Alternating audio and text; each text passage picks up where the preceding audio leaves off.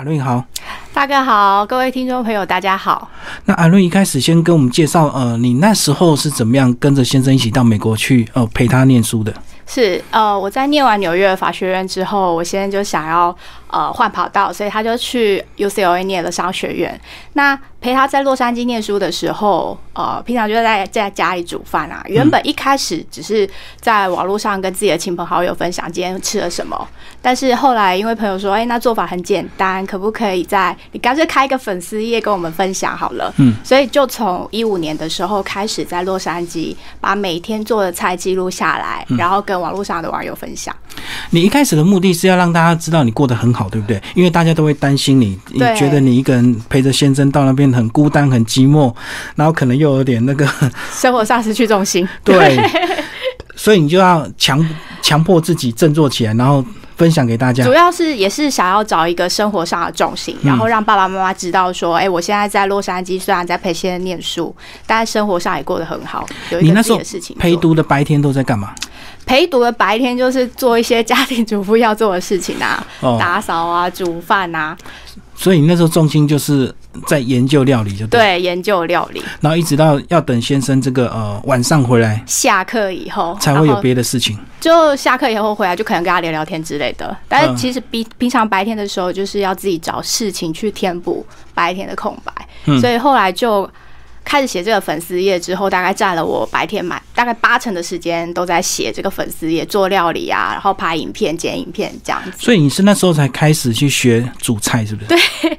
应该是说结婚之后才开始学煮菜，但是非常认真煮菜是从呃开始写这个粉丝页以后。嗯，对。那为什么写这个粉丝页？其实一开始我是喜欢摄影，但是摄影需要找一个拍摄的标的，要主题嘛，要主题。那我想说，嗯，每天都能用到，还能够吃掉，非常实用，那就是菜，所以就会越来越。呃，喜欢拍照，然后想要把自己的菜做得更漂亮一点。嗯，对。可是那时候你跟他去这个呃美国念书的时候，应该你的那时候的现况应该也是蛮不错，对不对？就是刚念完 NYU 的法学硕士，嗯，对，所以开始要职业，开始要回台，就是在考虑要回台湾职业，还是说培先去继续在美国念书这样子。嗯嗯嗯。对，但是。结婚了嘛，就想要支持另外一半，所以思考了许久之后，还是决定留在美国这样。哦，所以也算是有一定的牺牲，就对了。可以这样说。嗯嗯嗯。然后后来更大的转变就是有了小孩之后，对不对？是。你的这个做菜的范围就要更角度就要更广。对，我们打棒球说手背范围更广，因为。给小朋友吃的东西，通常跟大人会有一点不一样，可能食材都差不多，但是调味上就要稍微有点改变。比如说，有些妈妈煮猪脚肉啊、煮鱼的时候，都会用米酒去腥嘛。但小小孩就是米酒虽然煮过之后还是会有酒精残留，那我就要想办法改变这个步骤。呃，去腥的方法用不一样的，比如说鱼可能就用柠檬来去腥，那猪脚肉就要尽量买新鲜或者选择品牌，因为如果要用米酒去去腥的话，就会担心小朋友会吃到。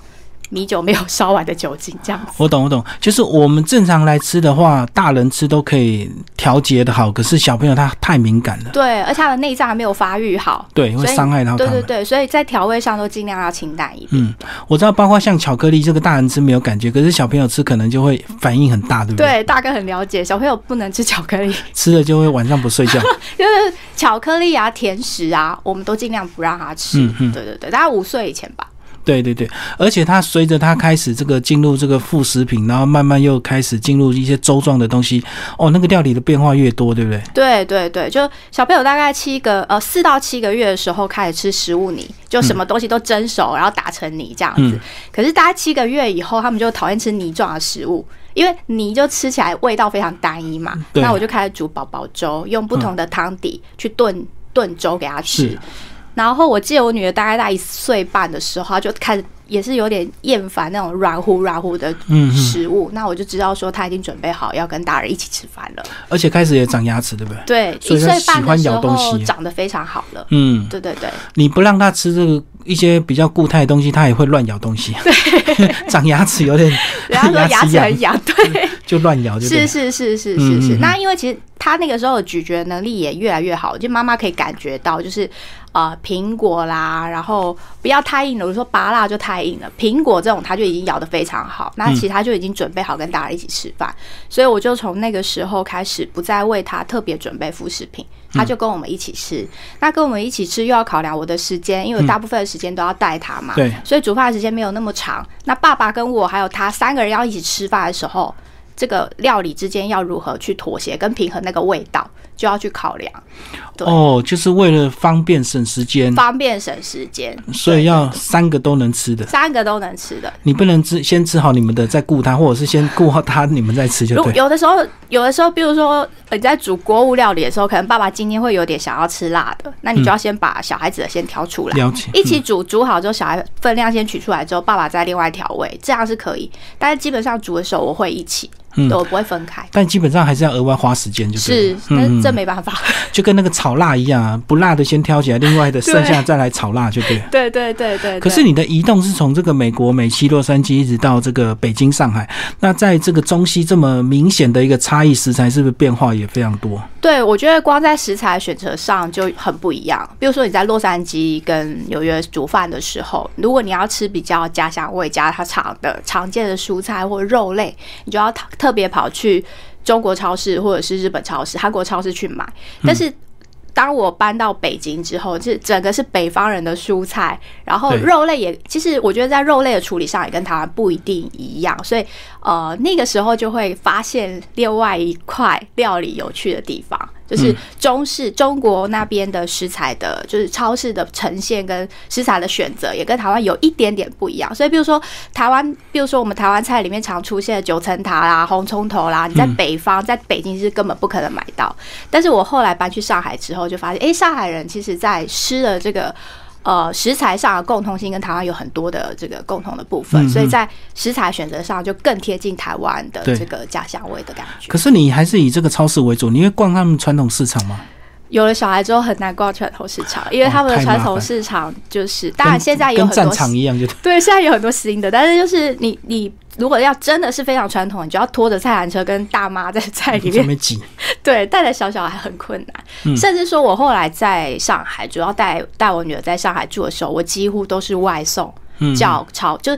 超市现在都可以外送，就就像台湾的富 Panda 一样吧。那我每天就早上起床就想，我今天要做什么菜，下好单他就送，手机点点他就送送来了。嗯嗯，对对对，连那个生的食材也是这样用外送，是是是是是，嗯嗯，对，这个就是超商他们现在竞争高度竞争下的一个服务，就对。对，高度，因为然后外送的速度又很快，大概半小时。嗯，所以其实煮饭有时候，我记得我以前在洛杉矶的时候，假设我忘记在超市买某一样食材，可是我今天做这道菜非得用的时候，我就要开车出去，大概在半小。小时之后才能回家，就可能来回就一个小时。我懂。对，但是在上海的时候，如果我忘记点一个什么食材的话，就重新在手机上下单就好了。所以，呃，当然这个是很方便，但我有时候也觉得说失去了一点点购物。的乐趣，嗯，对对对，因为其实有的时候煮菜啊也是很看灵感。那这个灵感就是你去逛超市的时候，看现在时令食材是什么，刚好什么特价，刚好什么特价也是，可能就刚好就想煮什么蔬菜特别多，现在什么蔬菜看起来很新鲜，什么肉类今天看起来很好。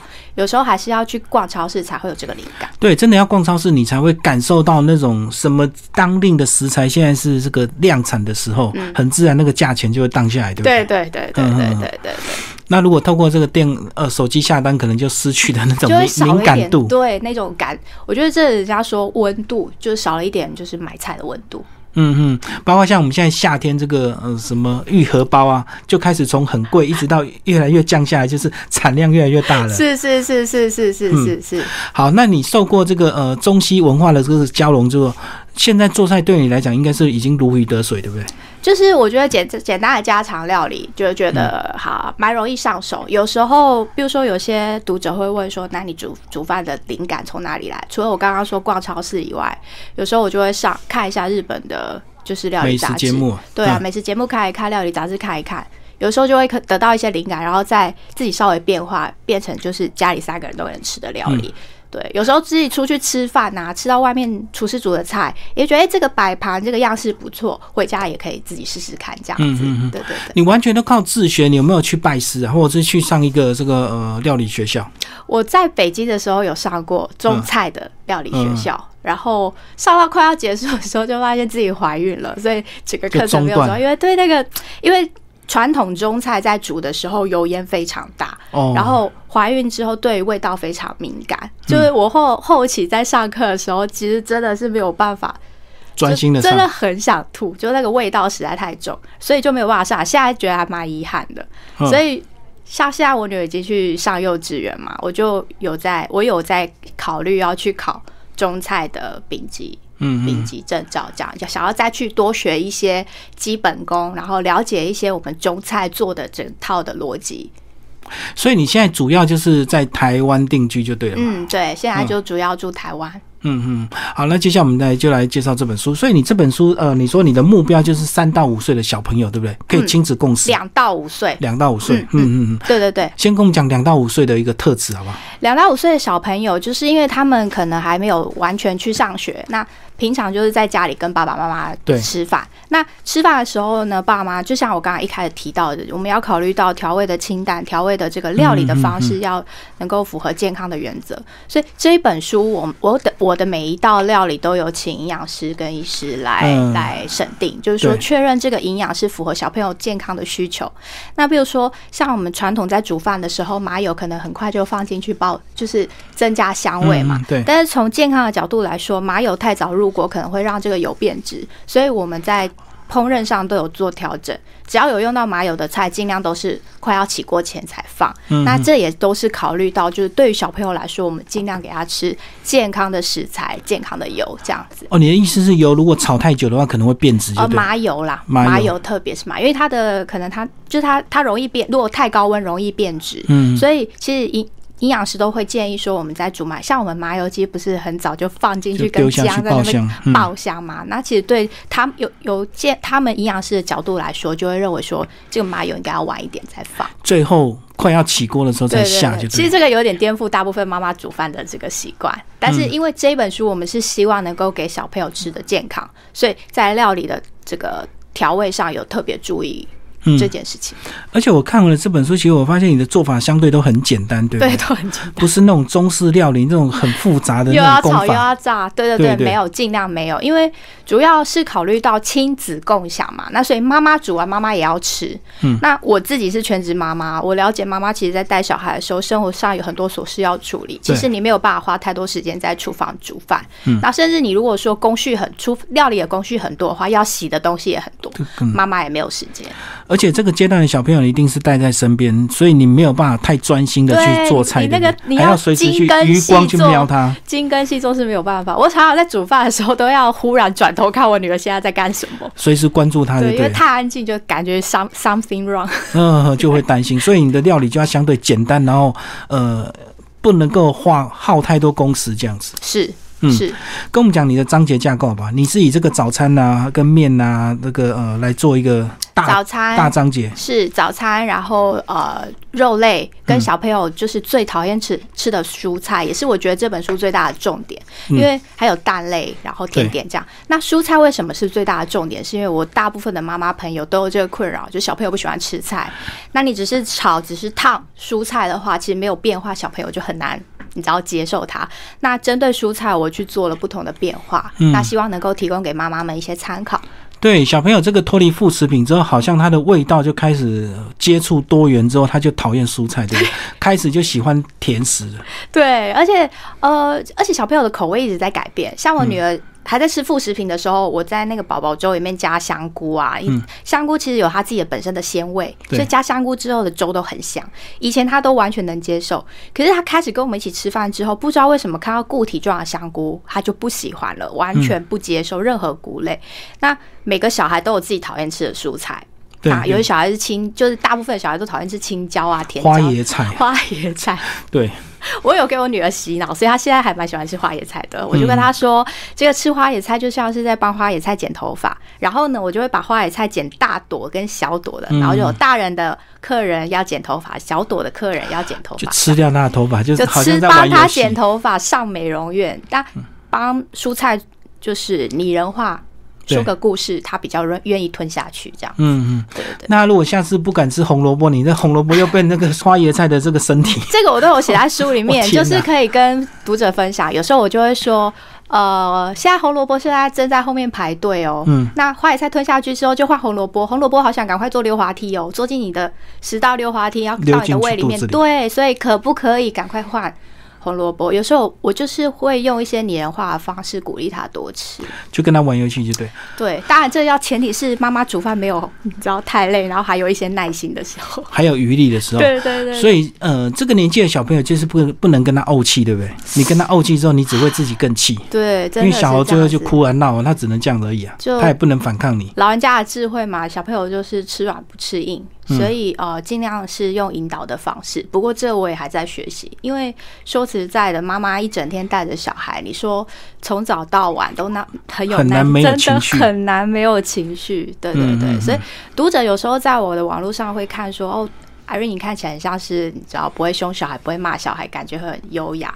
我都觉得说，没有，你没有看到真实的妈妈，绝对不是这个样子。对，因为我们湾边的小孩觉得他很可爱，可是你没有想过，那个妈妈已经跟他玩了二十四小时，是是是，所以他的情绪绝对不是像我们现在想的一样，是是是是是是，所以妈妈都会很感谢，就是朋友愿意带小朋友。帮陪小朋友玩一下，这样子。我们刚刚讲的是蔬菜，这个比较难处理。那蛋的话，是不是相对就比较容易一点？对，好像蛋就有天然的蛋香，所以小朋友都比较接受。而且蛋基本上煮起来都是比较软嫩的口感，所以小朋友其实基本上都能够接受蛋类料理。嗯，对对对。不过是我也有听过，就是读者很困扰，说他的小孩不爱吃蛋。那我觉得说，那也许他就可以试试看啊。这本书里面关于蛋的怎么变化，用不同的方式，用不同的方式，因为蛋通常妈妈会想要可能就是炒蛋啊，煎荷包蛋做蒸蛋嘛，了不起。那呃，在我的书里面就有跟大家介绍说，哎，我们可以做成日式蛋卷，或者是哦，我们怎么样做一个西洋的烘蛋，用烤箱做。那其实它都是一个非常好的一个清冰箱的料理。那看起来样子不一样，就感觉不一样。对，小朋友就以为我在吃蛋糕，或者吃披萨。因为他吃习惯炒蛋之后，是是是，就是我觉得要增加小朋友的进食的意愿，也是就是改变食物的外形也很重要。对对对对对对。然后最后呢，这个甜食的部分是小朋友一定是比较爱，所以相对起来是不是料理起来就更简单了？对对，基本上工序不会太复杂，不会像说你做蛋糕，什么还要蛋还要打发之类的，完全没有。但是麻烦就是不能太甜，对不对？怎么样控制？对对对对，所以我们尽量用水果来调味。嗯嗯，水果的天然甜就对。对对对对对，就砂糖类我都尽量少放，这样，因为其实小朋友吃太多糖对他的脑袋发育不好，然后也容易 sugar high，所以糖我会尽量少放。那如果要替代的话，两岁以后可以吃蜂蜜，有时候我会用蜂蜜来来来替代。哦，我知道这个。那蜂蜜还有这个要看那个成分，有些成分如果是果糖在前面，就表示它可能是调和糖。所以要看那个果糖排比较后面的。对，所以有时候妈妈在挑食材的时候也有点叠对叠，你要看一下后面那个那个成分成分说明。嗯嗯，这真的是很重要。那关于肉类的话，是小朋友我觉得应该都比较喜欢吃。肉类小朋友应该都还可以。对，但是怎么样做到适合他的这个口腔发育，不要太硬，对不对？对对对，就是说，比如说我们在在这本书里面提到肉类，尽量都是以炖的烂。然后或者是说煮起来它不会肉质不会太硬的方式去提供给小朋友，因为他们的嘴巴、他们的牙齿就跟老人家一样，其实在咀嚼上，如果你就像我阿妈那个肉，如果煮的太老的话，就完全没有办法吞下去。所以小朋友也是，你你今天假设牛肉没有完全炖炖软的话，它其实很难吞。那就算你用副食品食物剪刀给它剪了，它还是。要咬很久，所以在妈妈在设计肉类食物给小朋友吃的时候，我觉得尽量选择炖煮类、红烧类，煮久一点，那让小朋友比较容易吞下去。所以我会，我其实会蛮推荐可以使用压力锅的。如果你时间不够，然后你又想把肉快速就对对对对对，肉完全炖烂的话，压力锅是你一个很好的选择。嗯，然后又节能嘛，又节能，又不用顾炉火。嗯嗯嗯，然后小朋友这个也比较好嚼，就对了。是，嗯，那你为什么叫你的女儿是三口煮啊？三口，她现在我要帮她改证明一下，她现在有点脱离。但为什么叫她三口煮？是因为。他其实虽然我很爱煮饭，但他其实不是那么爱吃饭，所以他对吃饭就是兴趣缺缺。除非他非常饿，他前三口可以自己吃，然后吃的差不多，肚子稍微有点东西之后，就拖拖拉拉，就拖拖拉拉，你就开始要喂他。所以我尤其是两岁开始以后非常明显，对对对，所以我那时候就有时候气起来，就会教他三口煮，因为只吃三口就要开始妈妈。各种劝说，各种拜，要软硬兼施就对。对，每次大家吃一顿饭，我后来有做过调查，差不多每两岁后以后，小孩如果跟我女儿差不多一样，不是那么爱吃饭的，一个小时跑不掉。嗯，对，整餐吃完要差不多一个，就要陪他耗，就对，就要陪他耗。你会让他看影片吗？因为有些妈妈就哦，就直接 iPad 开给他，点下去，让你自己慢慢吃。我们家完全不看的，不给他看。其实蛮伤眼睛的，对不对？出吃出去吃饭也不看。然后，其实我觉得这是嗯，培养孩子就是专注力的一个很好方法。你吃饭的时候就是要专心。那你如果说放玩具啊，放 iPad，其他就是会越吃越慢。对，而且我我一直觉得说，妈妈煮饭很辛苦，大家好不容易凑在一起吃饭，应该要聊聊天。所以，如果能够尽量不要给他 iPad 的话，我们连出去外面吃饭都是跟他说话，跟他聊天。嗯，就。陪伴他度过那个等待餐点来的时候，或者让他比较比较不会那么无聊。我知道现在有时候大家比较速成，就希望小孩子吃慢慢吃没关系，但是不要吵，所以我就给你一个影片让你慢慢看这样子。因为大人有时候，我我这个我也能理解，有时候大人之间要说话，那你如果没有给小朋友一个他会闭嘴的东西，你真的很难。就假设你吃饭同桌有其他大人，你很难就进行大人之间的聊天。但是 我觉得这是一个习惯，就是说他习惯你在餐桌上跟他吃饭的时候不看手机、不看 iPad，他出去外面他也习惯不看 iPad。对，没错，就是大人的坚持啊。对对对对，那他也很喜欢跟大人聊天，所以我觉得其实这样的习惯还蛮好的。对，而且我觉得主要是会伤眼睛啊，就是因为还没发育完全。是是是。而且重点是他能够同桌好好陪你吃饭，就这么三年五年，也许十年而已。如果你再不珍惜，以后他根本不想跟你一起吃饭。大哥说的这个点倒是真的。所以忍耐一下嘛，忍耐一下。尤其他现在去上幼稚园之后，我更有这个体会，就是失落感。就是会觉得以前会觉得二十四小时带他，然后每一餐都要喂他，超烦的。嗯。但因为他最近这三天去上了幼稚园之后，等于回家吃饭的时候就是晚餐，就剩晚餐了。对对对，那我就会觉得说，哇，那真的，其实他去上学以后，能够跟你好好吃饭，就这么一个晚上的时间，相处时间变相处时间变得很短。而且他开始就会讲他同学的话题，那你就会觉得 有点失落感，因为你没有参与到，对不对？是是是。啊，你讲哪个同学？哇，他长得怎么样？是是是。你就不知道他在讲谁？是是是是是是是。的确这样子，所以 好好把握这个黄金时期，真的不要为了贪方便，然后就让他自己玩玩具或看看一些什么游戏影片，让他这个嗯好。最后呢，因为有画面，所以我们请这个艾瑞妍呢帮我们来挑一些菜来帮我们介绍一下，好，挑一些你这个个人比较有成就感的。以早餐为例的话，跟兔子推荐这一道法国吐司。那因为法国吐司它呃准备时间非常短，那很快又能够上桌，所以当小朋友要去上幼稚园或者上学有点来不及的时候，其实妈妈做这道料理很快就能够完成。而且因为浸过蛋液的这个吐司煎起来是软软的口感，小朋友很能接受，而且又特别香，对不对？对，非常香。然后我们又有加点鲜奶，那如果说你愿意的话，再加点奶油，那煎起来又更香。那旁边还可以用一些水果来铺底跟摆盘，就可以。增进小朋友的食欲，我就让视觉更漂亮，就对，更那个丰富的色彩。然后做起来又很简单，嗯，对，不花时间。所以切一点这个现成的水果铺上去就对。是切一点现成的水果铺上去，然后呃，像是我这书里面也有跟大家介绍，就是关于昆布高汤的简单做法。嗯，那昆布高汤为什么很推在亲子共享料里面很推荐？是因为它不用太多。呃，炖煮的时间，那你昆布只要泡一定泡个大概三十分钟，然后上上火煮个大概五分钟，有点小冒冒泡泡的时候，就可以把昆布捞起来。那我们就会有一锅就是已经有鲜味的高汤，那你再用这个高汤去变换，比如说面啊、粥类料理都很快。可是昆布要怎么选呢？昆布的话，就是哦，我通常会去买日本的，因为它外面会有那个白白的，有点像菌，是不是？呃，鲜，因为有点像跟大家刷刷台语讲的，所以呃，有些有些读者会会说，那昆布买回家到底要不要洗？因为它是在外面晒干的嘛。我是觉得说，哎，如果你担心说它会脏脏有沙石，你稍微冲一下没有关系。那我有时候会看状况，如果觉得看起来还可以，我就用那个餐巾纸稍微擦一下，就不要洗的太干净。不要洗的太干净，因为它外面的那个白色的物质是它纤维的来源。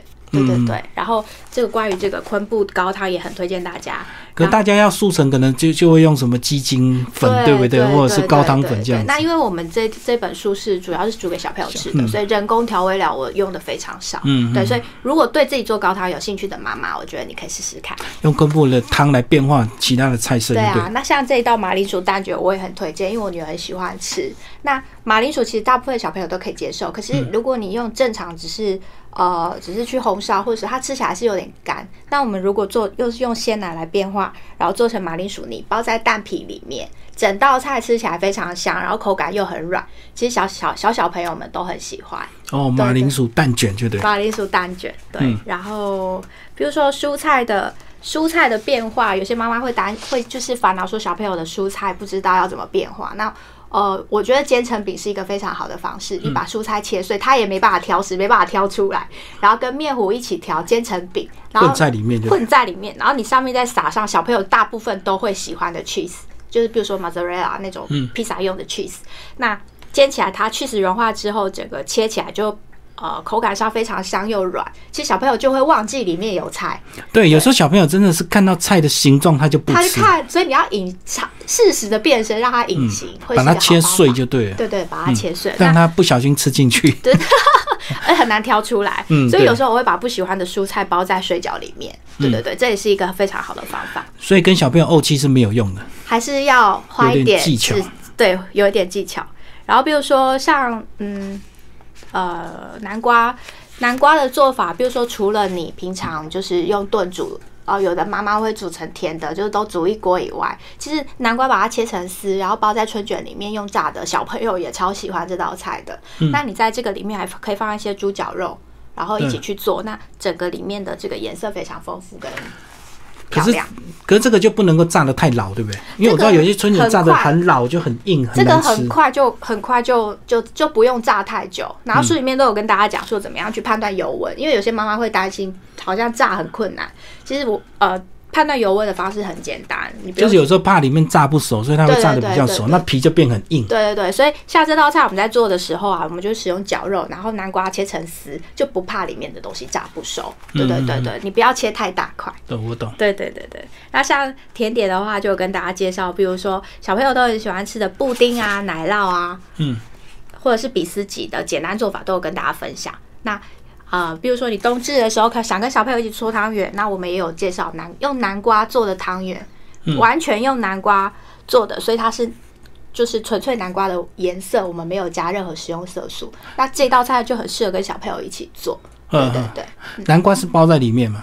南瓜是呃蒸成泥，然后跟糯米粉去揉，所以它就整颗就是搅在一起，搅在一起了。对对对，所以知道这一本书里面啊，大部分都是小朋友一日三餐需要吃的料理的类型都包含在里面。那我们在最后还有一篇有一个有一个三十天三十天菜单。有时候妈妈会说：“我今天到底要煮什么？”那我们就呃跟营养师讨论，然后写了一个三十天菜单。所以这里面所有菜。在我们的前面都能够找得到，所以你今天想吃什么，想煮什么，你可以参参考我们的帮你配好的三十天菜单，早中晚，然后去参考前面的料理，然后试试看。就三十天照着做之后，你就会得心应手，就会变化了。是是是，而且其实料理，我觉得料理它基本上就有个逻辑，所以你今天如果没有我写书里面写的某些食材的话，你自己去呃变换，去去抽换都可以。嗯，对，好，今天非常谢谢艾绿为大家介绍他的新书哦。